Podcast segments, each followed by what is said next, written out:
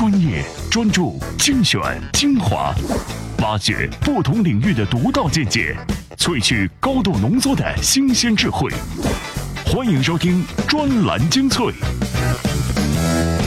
专栏精粹，我是老彭。各位，今天节目一开始之前呢，我们首先来说，最近老彭收到了一则好消息啊，就是我们的编辑呢在搜罗干货文章的时候，发觉有一篇是来自曾经供职于宝洁华中事业组群的一位叫做啊署名是 YWW 朋友写了一篇文章，意思是说 MKT 新人练成这七招就可以成为非常职业的人士。什么叫 MKT 呢？就是 marketing。意思就是说市场营销类的，而我们知道保洁是。在市场营销和品牌方面做得非常成功的一家公司，而他们当中华中事业组群的 MKT 部门的领导呢，是写了这样的一篇文章，其中啊，在提到关于学习这个部分的时候，就特别说，任何时候都要马上学习。其中他自己呢，是会利用在上班路上，还有就是平时搞锻炼的时间呢，来收听一些有营养的内容，保证自己的学习。其中就提到了。充电时间，也就是我们专栏精粹节目的 Plus 版本这样的一档节目，哎，这个让我们觉得真的是非常开心啊！因为我们制作的节目能够得到这些精英们的认同，这也让我们所有的编辑们充满了信心。好的，接下来就看看我们今天的节目当中又有哪些干货。专栏精粹今日话题：目前腾讯哪个部门最值得加入？所谓干货，也可能是干脆面。温柔的牛市要来了吗？贫穷的本质并不是思维方式。专栏精粹为独立思考的经营者服务。专栏精粹以前做过一档同样话题的节目啊，意思是说贫穷是穷在思维方式决定的。而今天呢，我们要读一篇文章。这篇文章却反其道而行之，道出了很多现实的东西，说明贫穷最本质的原因还是社会资源缺乏。这到底是为什么？来听听孙肖季先生的文章。专栏文章：贫穷的本质在于缺乏社会资源。作者：专栏作家孙肖季。穷人为什么穷？从微信朋友圈流行的段子里转来一段作为答案：有一个穷人很穷，一个富人见他可怜，起了善心，想帮他富起来。富人送给他一头牛，嘱咐他好好的开荒。穷人满怀希望，开始奋斗。谁知没过几天，牛要吃草，人要吃饭，穷日子比以前还过得艰难。这时，穷人就想了：一头牛吃我家三口人的口粮，这事儿不能干。不如把牛卖了，买几只羊，先杀一口吃，救救急。剩下的还可以生小羊，小羊长大了拿去卖，可以赚更多的钱。穷人的计划如愿以偿，只是吃了一只羊之后，小羊迟迟没有生下来，日子又艰难了，忍不住又吃了一只羊。穷人想，这样下去不得了，不如把羊卖了，买成鸡，鸡生蛋的速度要快些，鸡蛋立刻可以赚钱，日子立即可以好转。穷人的计划又如愿以偿了。但日子并没有改变，等不到鸡生蛋，日子又艰难了，又忍不住杀鸡吃，终于杀的只剩最后一只鸡时，穷人的理想彻底破灭。看明白了吗？贫穷不仅是穷人思维观念的落后，更重要的在于他们没有充足的社会资源和经济资源来把财富转化为资本。穷人的经济条件养不活那头能生财的牛，于是只好坐吃山空，改变不了贫穷的本质。贫穷的表面原因是因为财富的匮乏，但深层的原因是因为社会机会资源的不平等。什么叫做机会不公平？现实中的实例很多，比如当人道组织为非洲贫困地区的农民提供化肥援助时，使用化肥的贫农都获得了较好的收成，但第二年持续使用化肥的贫农数量却远远低于预期。调查人员一询问才知道，很多获丰收的农民第二年依旧难存下足够的钱来购买化肥。越是贫穷的人群，意外开支越大。家庭的琐碎开支让他们鲜有储蓄和投资，乃至思考规划未来的机会。尤其奇怪的是，当收入增多时，这些意外开支往往也会增多。原本就不多的利润，经过他们的分食之后，很难有效地投入再生产。在世界上的相当一部分地区，穷人意味着社会竞争中被淘汰的那一批人，或者说是一群经济上的失败者。在社会优胜劣汰的丛林法则下，失败者的增长肯定是远多于成功者的。而在一个成功学泛滥的社会，穷人阶层往往被主流文化先天忽略。我们再以教育为例，众所周知，富人通常有机会接受良好的教育，而教育程度低，造成穷人就业的困难。因此，不得不谋生的穷人们只好跻身为城市非正规经济大军的一员，地摊、小贩、打零工等等活路成了这些人主要的谋生手段。但这些价格低廉的工作实际上无法让他们积累足够的储蓄和资本，他们的后代实际上也没办法得到更好的教育机会和就业机会，也没有经济能力独立创业。如此，贫穷的恶性循环依旧在延续。因此，为改变命运，我们需要学习的不是励志书里边如何致富的动人故事，而是要学会怎样积攒下人生的第一笔社会资源。从知识改变命运到穷爸爸富爸爸，我们很多时候都把从贫穷变到更富裕的过程呢，叫做成功的过程。而今天我们听完这篇文章，不是要再一次强调成功学，而是希望大家能够从各种各样的思维当中去吸取一些给自己带来向前进动力的元素。不管怎么向前进，不管你自己怎么去努力，最重要的不是你怎么去理解，而是你如何去做，如何去行为，如何去创造价值。专栏精粹，我是老彭，继续来分享好文章。而接下来我们要一起听到的呢，是关于呃职场的一些事情。三月份可以说是很多行业非常重要的一个跳槽季。那么，如果你现在要选择去更先进的公司工作的话呢，我相信 BAT 一定是不二之选。能够去百度、腾讯、阿里巴巴上班的话呢，对于很多年轻人来讲，是一个不错的，而且非常光鲜和荣耀的事情。那么目前腾讯哪个部门最值得加入？今天我们就来看看秦昊先生，他的英文名字叫 Tommy 啊，在知乎上呢发表了这样的一篇文章，呃，回答的非常的棒，我们觉得从当中可以去感受一些关于人事，也就是 HR 在选择用人方面的一些特殊的思考。专栏文章：目前腾讯哪个部门最值得加入？作者：知乎用户秦昊 Tommy。在互联网这种节奏下，没有一成不变。别用国企公务员那种老态龙钟的思路在互联网择业。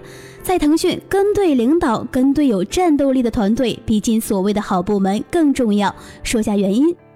首先，腾讯的架构调整太频繁了。进去的时候你在 A 部门，没多久可能 A 部门就和 B 部门合并，甚至做着做着 A 部门就没了，或者做个一两年，你变成另一个事业群的人也不是不可能。腾讯的特色：半年一小条，一年一大条，三年公司级调整。在腾讯几乎没有不经历过架构调整的员工。相对来说，T E J 的调整最少，I E J 的最多。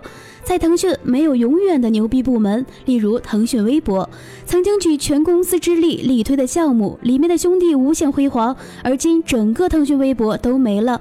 所以一开始牛又如何呢？在腾讯也没有永远差的部门，例如腾讯视频，去年濒临被随时停掉，今年业绩却翻了二点七倍，跟随一个很差的部门一起征战，成为明星部门。年会的时候风光无限好，这样的过程很爽，从差到强学到的和感受到的都非常宝贵。因此一开始差又如何呢？第二，腾讯有非常棒的内部人才市场，称之为“活水计划”，内部换岗流动通道堪称国内第一。如果你想内部换岗，可以在 OA 上查找内部岗位，保密面试。面试通过后，原部门三个月内必须无条件放人。一般说来，假如你没拿过两星以上的差评考核结果，换岗是很顺利的。如果你拿到了五星优秀考核结果，几乎是岗位等着你，你会被各个老板们抢着要。腾讯有个习惯，招人的时候，用人单位首先都会看内部人才市场有没有人适合，甚至是直接去相似部门挖人。招内部的人可以更快适应企业文化，更快上手，甚至带来了其他的附加价值。也就是说，腾讯内部机会很多，只要你做事靠谱，换岗太简单了，几乎腾讯所有部门都有机会去。如果你做事非常靠谱，刚好认识的部门也多，你当前部门架构调整的时候，会有很多别的部门的老板给你抛来邀请。俄们有时候开玩笑说，部门架构调整时去处的多少，是衡量一个企鹅在腾讯做事靠谱程度的非官方指标。在腾讯做事开会的时候，经常会遇到这样的场景。啊，企鹅 Q，你原来不是在 A 部门干活的吗？啥时候变成 B 部门的人了？好了，互联网没有一成不变的部门，在做事的过程中，学习和感悟到的更重要。例如前面说到的腾讯微博的哥们儿，在做腾讯微博的时候，随着用户量级的提升，开发兄弟们体会到了用户量剧增带来的技术压力，他们从中得到了锻炼。产品兄弟们体会到了为何会失败，这个失败是腾讯花几十亿给他们交的学费。聪明人从中受的益不会比做一个成功产品少。而今腾讯微博的兄弟们遍布腾讯各个产品线，很多都是各个产品线的核心骨干。对了，即使是好部门，里面也会分为核心业务线、支撑线。对于需要进腾讯的人来说，很难选，也没法选。所以别去挑部门，没意义。产品方向可以换，部门可以做没，这些真不重要。因为在腾讯，这些变化都太快了。进去之后，你会发现，跟对领导，跟对一个有战斗力的团队更重要。明白人自会明白。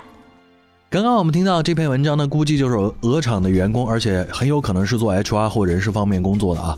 呃，可以联系一下现在毕业季找工作的情形，以及三月跳槽季的情况来讲，我相信大家对这样的内容还是非常喜欢的。另外呢，如果你还想知道更多的东西的话呢，可以去收听我们专栏精粹的 Plus 版本充电时间电商治愈系频道当中第三十二集的内容，里面会提到腾讯破阿里局不过是时间早晚的问题，其中呢就有关于。与刚才我们所听这一期节目里面，在人才构架方面的一些原因和因素。OK，接下来要说说各位听节目当中的一个窍门。各位关注了我们的微信公众号之后啊，呃，搜索“充电时间”或者是“专栏精粹”都可以，在其中回复。文本崇拜这个词啊，文本崇拜，大家到充电时间的微信公众号里面去回复这样一个词，可以收到一个很特别的文章，它的名字呢叫做《简繁体之争背后的文本崇拜》。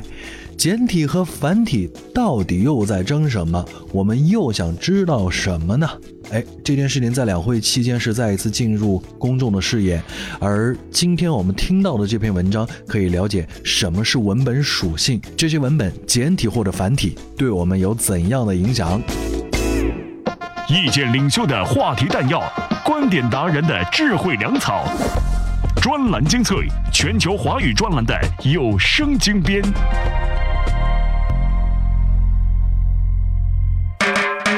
专栏文章，所谓干货也可能是干脆面。作者：新内容投资者孙志超。这是一个充满喧嚣的时代，比如互联网，每月都有大会，每周都有沙龙，每天都有微信推送，绝大多数都信誓旦旦的说全是干货。不过，当真是干虫草，不是干脆面。要区分干货和干脆面，有一个方法：干货分子通常能够辨别其他人的观点，但干脆面分子却无法区分干货和能言善道的非干货两者的观点有什么不同。当干脆面开始使用干货术语，不管是断章取义，还是得出了截然相反的结论，干脆面认为自己是特殊的，别人都是普遍的；干货认为自己是普遍的，别人都是特殊的。当一个人谦虚地介绍产品的来龙去脉时，明眼人了解到普遍的真相；当一个人分析产品产生洞见时，同行们得到些许的启发；当一个人解释按照如何的方式方法才能成功时，这和性高潮没有什么两样。对干脆面最好的报复，就是让他相信你真的信了他的干货。事物是可以不用按照成败与否来认识的，平凡中可以孕育意外，而意外中蕴含着新生的力量。从这个意义上说，是否关注一款产品的经验，不在于它是否火爆，而在于它的真相。这个行业中最为短视的渠道和资方，反而是出来指点江山最多的。神仙道无人愿意独带，才被迫联运。公报老奶奶谈遍了所有的投资方和代理商，无人问津，只好自己运营。最近成为热点的《放开那三国》首次测试，有个平台的评测说，这种超 MT 的游戏必死无疑。难道真的是所有人缺乏眼光？显然不是，只是因为短视并不会带来大的害处，顺风而起的风险远低于碰碰运气。而没有底子的开发者永远处在弱势，越弱越想了解到成功秘诀，以抵抗面对风险的恐惧。然而，经验由复杂的、随机的部分可观察的过程产生的事件流构成的。每一个当下，你随时随地都迎接着开发中的意外、团队的不稳、市场的迁移、合作方的转变等等各种可能的变化。你唯一能做的是坦然接受所有的风险，犹如渔民敬畏大海那样。只有认识到任何事都可能会发生，你才会培养出一种开放的心态，愿意接纳眼前的一切事物。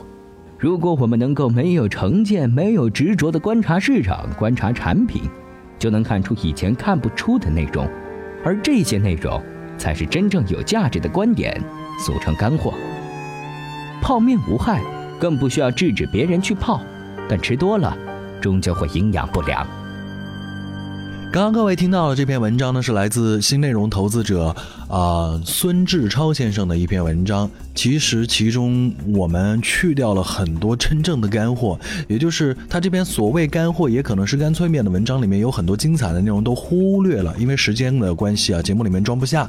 所以我们建议各位可以到我们充电时间的微信公众号，呃，回复干脆面，你就可以看到全文了。它的内容会更精彩，让你收获也更多。转来精粹，我是老彭，欢迎继续回到我们节目当中。而接下来我们要一起听到的呢，是关于股市方面的内容。最近啊，股市一路飙红，据说是七连阳之后呢，达到了七年之后的一个新高。一不小心，股市就从一千九百多点嗖嗖嗖的窜到了现在三千五百点以上的高度了啊！在这个高度会继续维持下去吗？有人唱空，有人唱红，那到底是牛市还是熊市？接下来会怎么走呢？我们总是觉得别人怎么说都在理。